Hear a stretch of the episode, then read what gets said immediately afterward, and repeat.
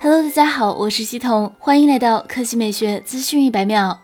据近期中国移动采购与招标网发布，中国移动通信集团终端有限公司面向小米公司进行了 Redmi K40 公开版、Redmi K40 权益版、Redmi K40 Pro 公开版等九款小米产品的采购，属于单一来源采购信息公告，需求数量为三百三十万台。此前，Redmi K40 系列消费者版已经正式开售，搭载双旗舰骁龙八七零和骁龙八八八，售价一千九百九十九元起。Redmi 官方数据显示，Redmi K40 首销五分钟。销量突破三十万台。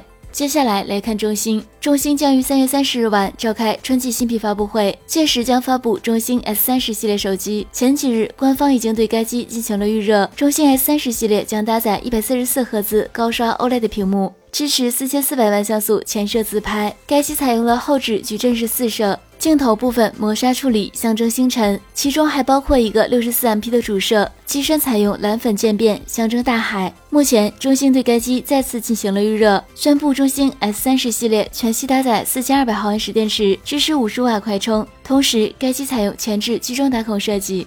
好了，以上就是本期科技美学资讯百秒的全部内容，我们明天再见。